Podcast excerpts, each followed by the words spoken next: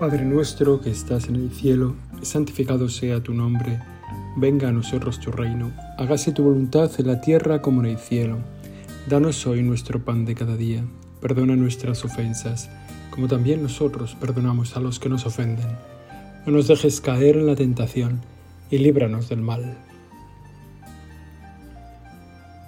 Tenemos este tiempo de oración como hacemos siempre en la presencia de Dios y como hacemos muchas veces siguiendo su palabra.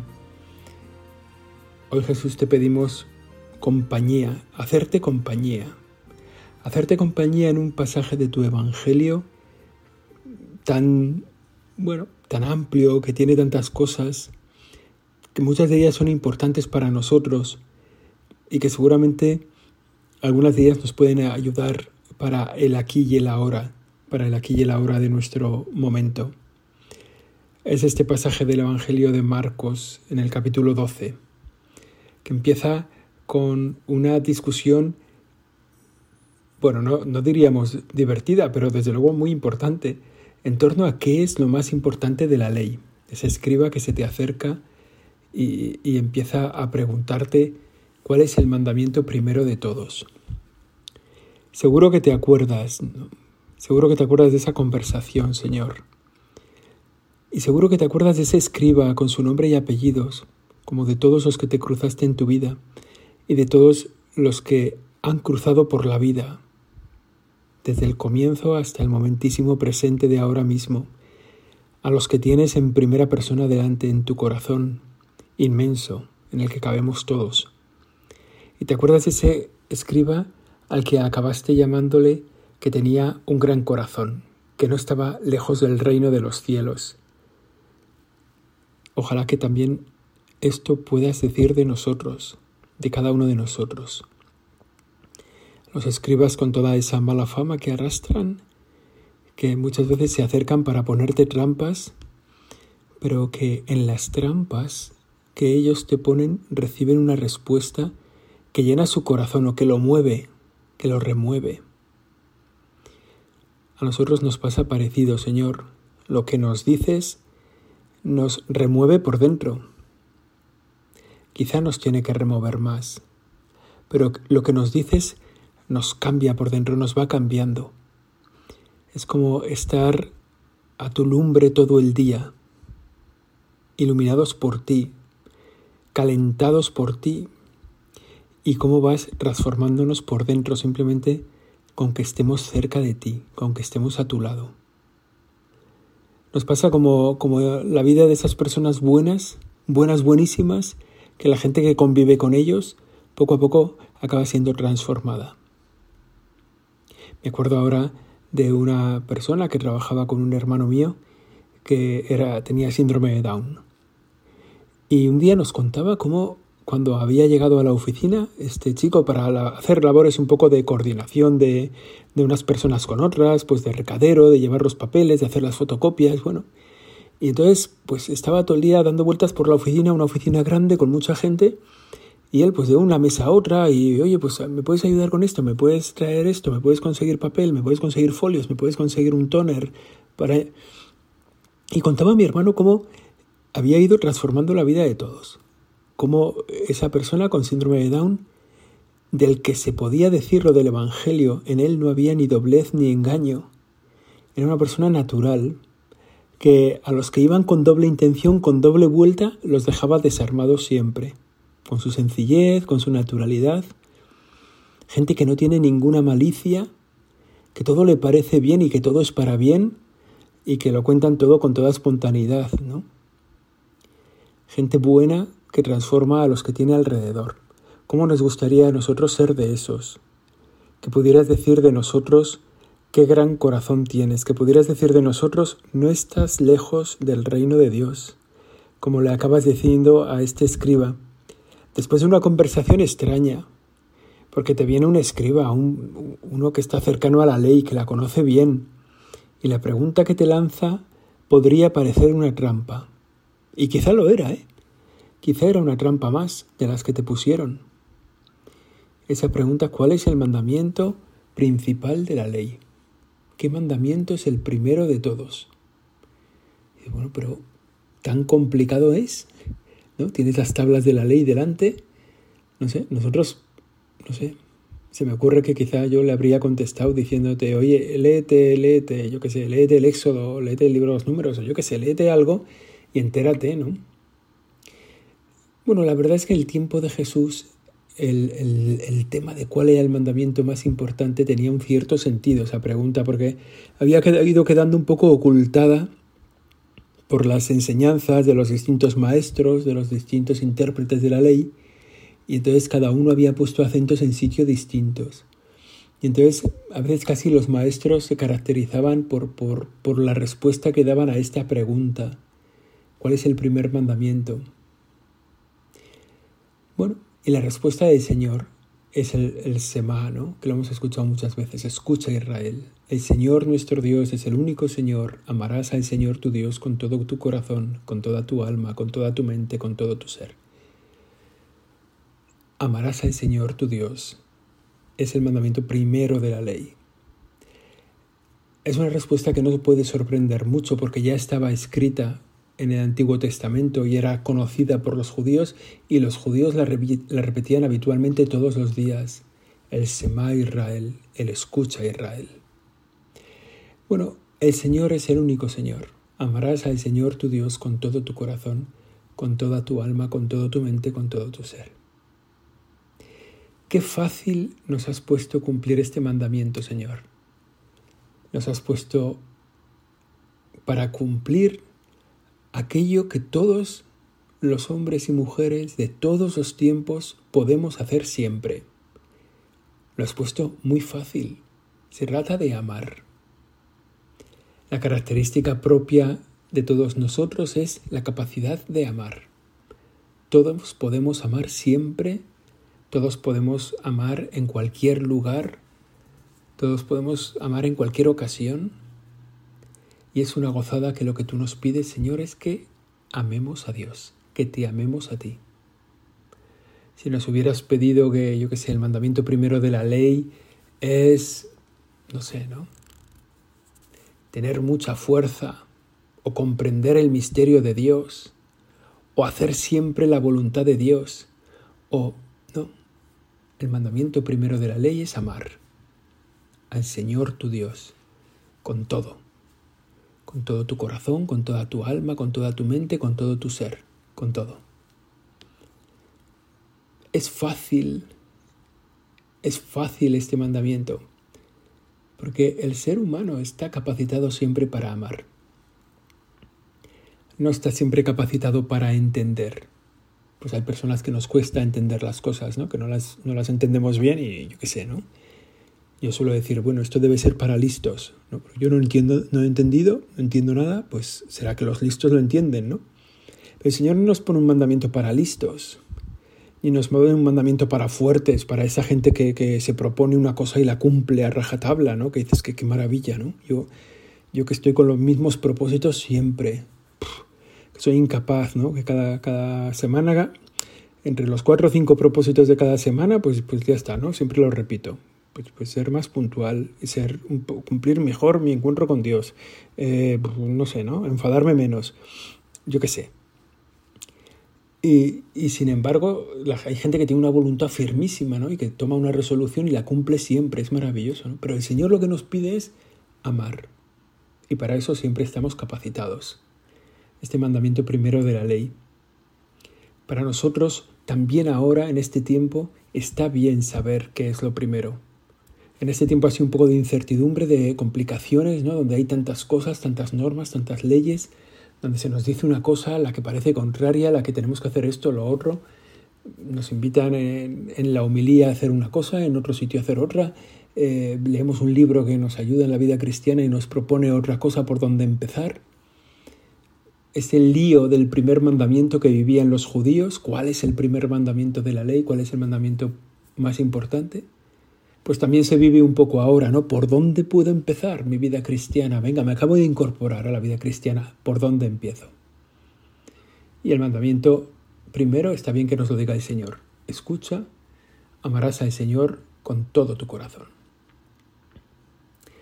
También está bien que nos lo diga este mandamiento que nos recuerde cuál es el primero, porque hay mucha gente que cree que los mandamientos se reducen a dos, no robar y no matar.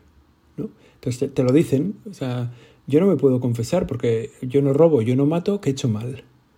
Entonces hay que decir, espera, es que hay otros ocho mandamientos, pero además ni robar ni matar es el mandamiento primero. El mandamiento primero es amarás al Señor. ¿Y qué tal te va ese amor a Dios, que es el mandamiento primero? Porque aquí siempre tenemos una respuesta para dar, ¿eh? O sea, cuando nos preguntan, ¿amas al Señor tu Dios con todo tu corazón? ¿Con toda tu alma? ¿Con toda tu mente? ¿Con todo tu ser? Y la respuesta es siempre no. Siempre hay algo de mi corazón que me reservo para mí. Siempre hay algo de mi alma, de mi mente, de mi inteligencia, de mi propio ser, que me lo reservo. Por eso cuando la gente dice yo no mato, yo no robo, bueno, hay que decirle, pero de amor a Dios, que es lo primero, lo más importante. Alguna vez que he estado en Tierra Santa me impresiona ver a los judíos ortodoxos, ¿no? que llevan como la ley puesta en una, en una cosita eh, en la frente, ¿no? que dice que la ley de Dios hay que tenerla siempre a la vista. Y para eso pues tienen una cajita de cuero que se atan en la, en la frente y van con eso por todas partes, ¿no?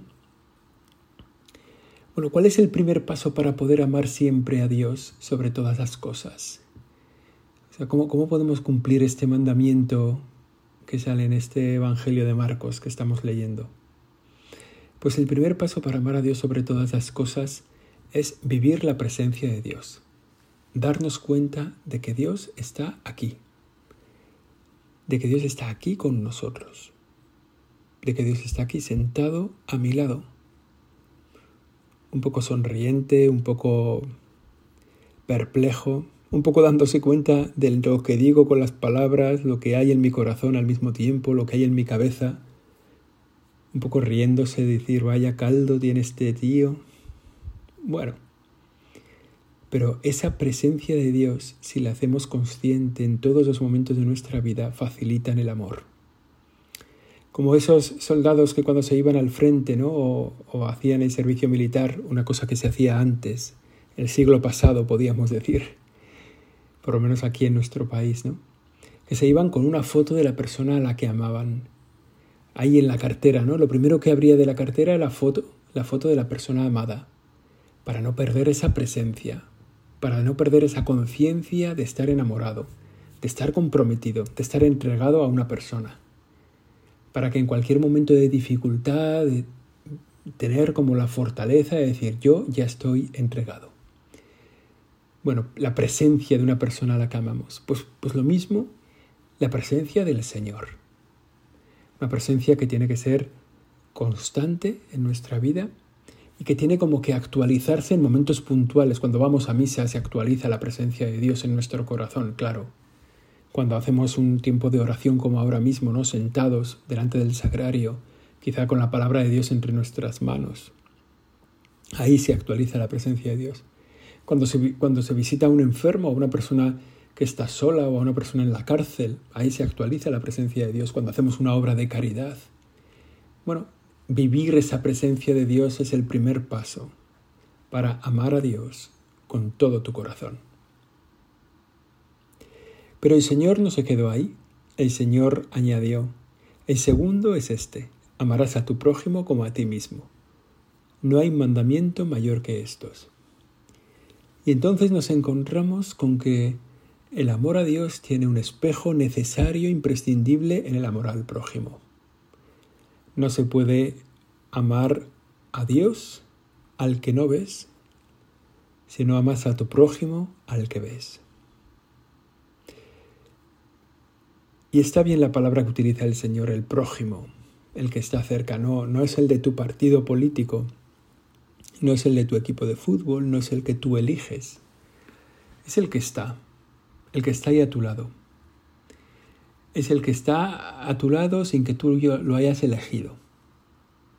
Muchas veces hemos dicho, ¿no? no nunca, no hemos elegido a casi nadie de los que nos rodean. No hemos elegido a los hermanos, no hemos elegido a los padres, no hemos elegido a los hijos, ya nos damos cuenta, ¿no? A casi nadie hemos elegido.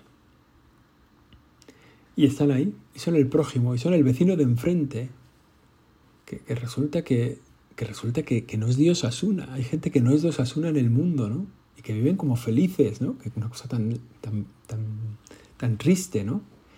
Una persona que no es de los Asuna. Bueno, pues hay gente que no es de los Asuna y, y, son amables, hay que amarles, ¿no?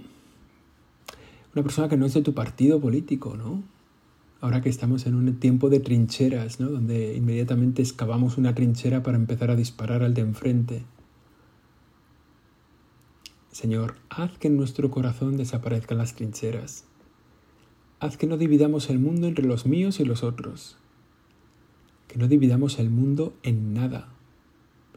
Ni, en la política, ni en el deporte, ni en la religión, ni... No. Todos son los nuestros. Todos son nuestros porque están llamados a ser tuyos.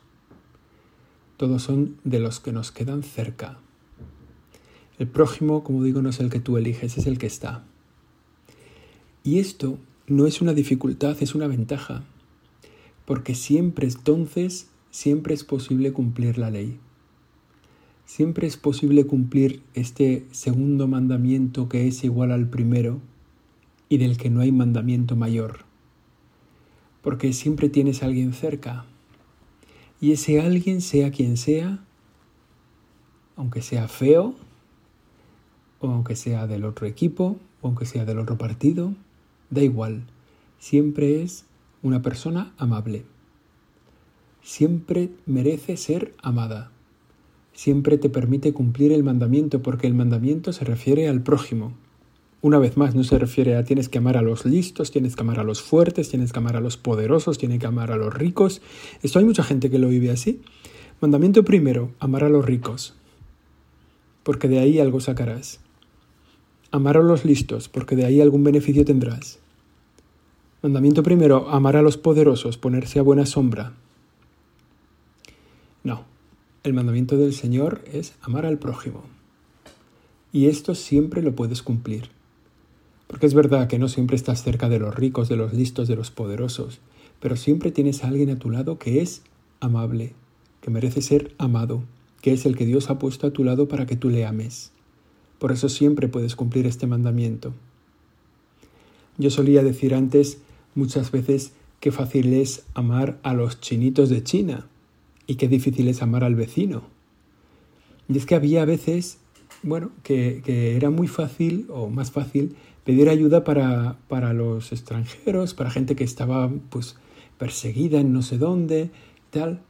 Bueno, ahora la verdad es que lo normal es que tu vecino sea de China, ¿no? Con lo cual puede ser que sea fácil amar a los chinitos de China y difícil amar a los chinitos de la, de la puerta de enfrente, ¿no? Pero en cualquier caso, o sea, a veces nos resulta fácil amar al prójimo que está lejos, pero al prójimo próximo, o sea, al prójimo que está aquí al lado, a ese no, no es fácil amarle, ¿no?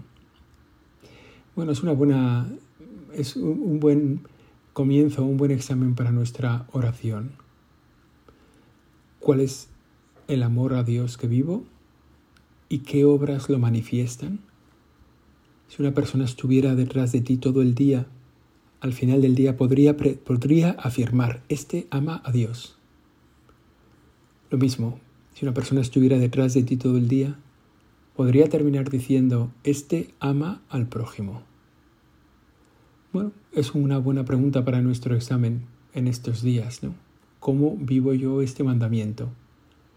amarás a Dios y amarás al prójimo. La medida del, amor al prójimo es como a ti mismo, amarás a tu prójimo como a ti mismo. El Señor que sabe que tendemos al egoísmo, a la inflamación del ego, nos está pidiendo que, que amemos al prójimo como a nosotros mismos. Es una buena medida. Es decir, ama al prójimo a lo bestia. Bueno, después de este diálogo con el, con el escriba este que le pregunta, se fue al templo y estaba ahí enseñando y les hace una pregunta que nos deja un, un detalle bonito para este tiempo. Jesús preguntó, ¿cómo dicen los escribas que el Mesías es hijo de David? El mismo David, movido por el Espíritu Santo, dice, dijo el Señor a mi Señor, siéntate a mi derecha si el mismo David lo llama Señor, ¿cómo puede ser hijo suyo? Bueno, es, es una pregunta interesante, ¿no? ¿Cómo David, que le llama Señor, que se refiere a Dios como el Señor, cómo puede ser hijo de David? En el Evangelio del cuarto domingo del tiempo de Adviento se recoge, en el Evangelio no, pero en la primera lectura, ¿no? Se recoge esa promesa que le dice, eh, que le dicen a David que de él se va a fundar una casa poderosa, una estirpe real, de la cual saldrá el Salvador del mundo. Y es verdad, ¿no? Luego cuando, cuando escuchamos la anunciación, escuchamos que María era una virgen que estaba desposada con un hombre llamado José de la estirpe de David, de la tribu de David. Y la estirpe viene por la paternidad. En el caso del Señor, en, los judíos, entre los judíos, la estirpe se heredaba de padre a hijo. Cuando oímos la genealogía de Jesús, escuchamos de un padre a un hijo, de un padre a un hijo, de un padre a un hijo.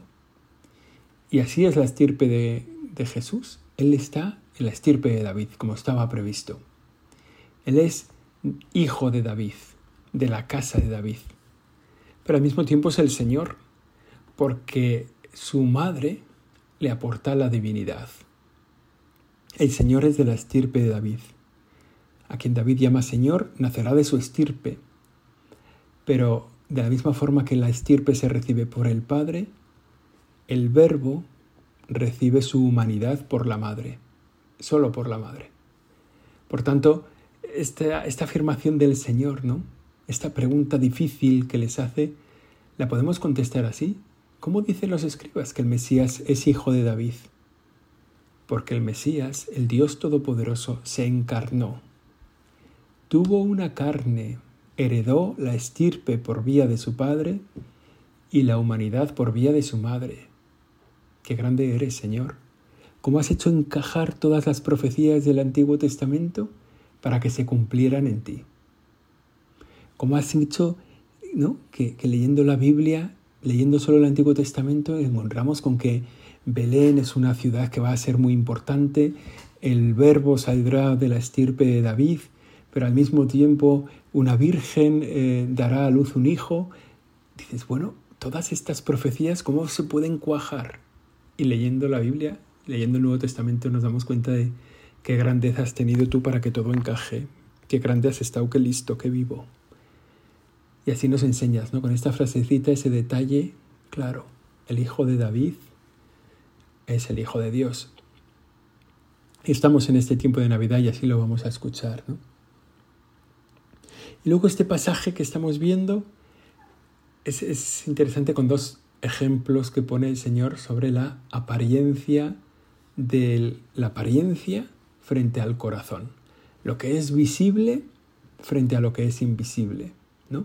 las acciones frente a las intenciones. Muchas veces, a veces, ¿eh? juzgamos las acciones, pero no podemos juzgar las intenciones. Y sin embargo, muchas veces lo intentamos. Muchas veces es un, pecado muy nuestro. Cuando ha hecho esto, lo que quería era esto otro. Cuando ha dado esta limosna, en realidad quería quedar bien conmigo cuando ha contado esta mentira, en realidad quería no sé qué. Cuando ha, bueno. Y entonces este capítulo, este capítulo 12 de Marcos presenta como dos modelos de esto. Gente que tiene mucha apariencia y poco corazón. Y dice así: Cuidaos con los, cuidaos con los escribas, cuidado con los escribas les encanta pasearse con amplio ropaje, que les hagan reverencias en las plazas, buscan los asientos de honor en las sinagogas y los primeros puestos en los banquetes, y devoran los bienes de la viuda, y aparentan hacer largas oraciones. Los que van aparentando, aquellos que siempre caen bien, ¿no? Porque siempre saben quedar perfectamente. Y esta frase acaba así. Esos recibirán una condenación más rigurosa. Y aquí tenemos también otro buen punto de nuestro examen. Señor, yo, yo en esto como soy. Me gusta pasearme, me gusta que me vean, me gusta que hablen bien de mí. Qué difícil es hacer bien las cosas aunque no nos vean. Qué difícil es hacer bien las cosas cuando nadie está atento a nosotros, cuando no va a salir de ahí ningún beneficio humano. Hacer bien las cosas solo porque estamos delante de Dios, que sería el primer motivo ¿eh? de, nuestras, de nuestras buenas obras. Este por qué actúa bien, porque está delante de Dios. Tan lógico. Y sin embargo muchas veces simplemente hacemos el bien cuando nos están mirando. Nos pasa como estos escribas amplios ropajes, reverencias, asientos de honor, primeros puestos, largas oraciones, aparentan hacer largas oraciones. Y la consecuencia de esa apariencia sin el corazón es esta. Recibirán una condenación rigurosa, más rigurosa. Bueno, y inmediatamente pegado a esto pone el ejemplo de lo contrario. Estando Jesús sentado enfrente del templo, enfrente del tesoro del templo, observaba a la gente que iba echando dinero. Muchos ricos echaban mucho.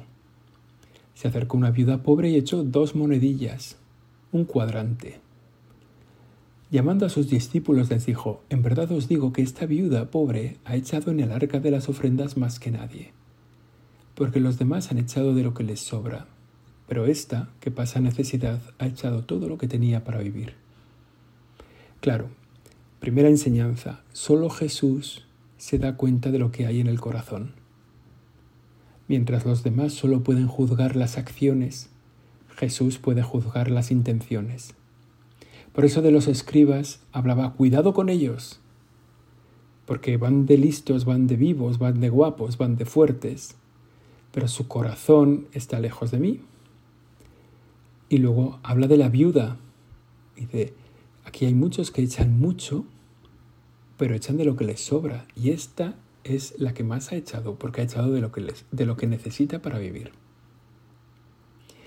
Bueno, este ejemplo también nos ayuda. Fijaos, si el Señor nos pidiera mucho dinero para ser cercanos a Él, para ser de los suyos, pues muchos no podríamos, no podríamos hacerlo. El Señor no nos pide mucho dinero. El Señor nos lo pide todo. Y a eso siempre podemos llegar. Si nos pidiera mucho, no podríamos llegar. Si le pidiera mucho dinero a esta viuda, no podría llegar, no llegaría para tener, para poder dar mucho dinero, porque no lo tiene. Sin embargo, como echa todo, como echa todo lo que tenía para vivir, esta es una gran mujer. Esta esta será bien reconocida en el cielo. Bueno, para nosotros es un buen ejemplo, ¿no? En el fondo es una pregunta sobre dónde está nuestro corazón cuando nos acercamos a Dios, cuando hacemos las obras de Dios, cuando estamos en este mundo viviendo como cristianos. ¿Cuál es nuestro corazón? ¿Cuál es, ¿Qué es lo que hay en el fondo de nuestra alma? Nadie lo sabe. No lo podemos juzgar de nadie y nadie lo puede juzgar de nosotros, pero Dios sí. Dios lo está viendo Tú ahora mismo, Señor, estás viendo lo que hay en nuestro corazón. Estás viendo también los propósitos que estamos sacando. Podemos hacer ahora nuestro resumen de los propósitos, ¿no? El resumen de amarte más y amarte mejor. El resumen, propósito de amar con todo el corazón a las personas que tenemos cerca.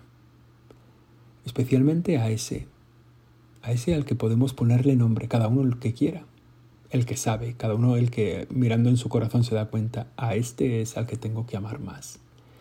Este es para mí prójimo. Y luego también preguntarnos cómo está nuestro corazón en relación a los demás y en relación a Dios. Cuánto de cerca estamos de Él, ahora que Él está tan cerca de nosotros. Señor, ayúdanos a sacar esos propósitos y Virgen María, tú que has sido generosa, que has entregado tu vida entera al prójimo que somos nosotros, cada uno de nosotros, ayúdanos a vivir en este tiempo con este propósito de amar a Dios sobre todas las cosas, amar al prójimo como a nosotros mismos. Dios te salve María, llena eres de gracia, el Señor es contigo, bendita tú eres entre todas las mujeres y bendito es el fruto de tu vientre Jesús. Santa María, Madre de Dios, ruega por nosotros pecadores, ahora y en la hora de nuestra muerte. Amén.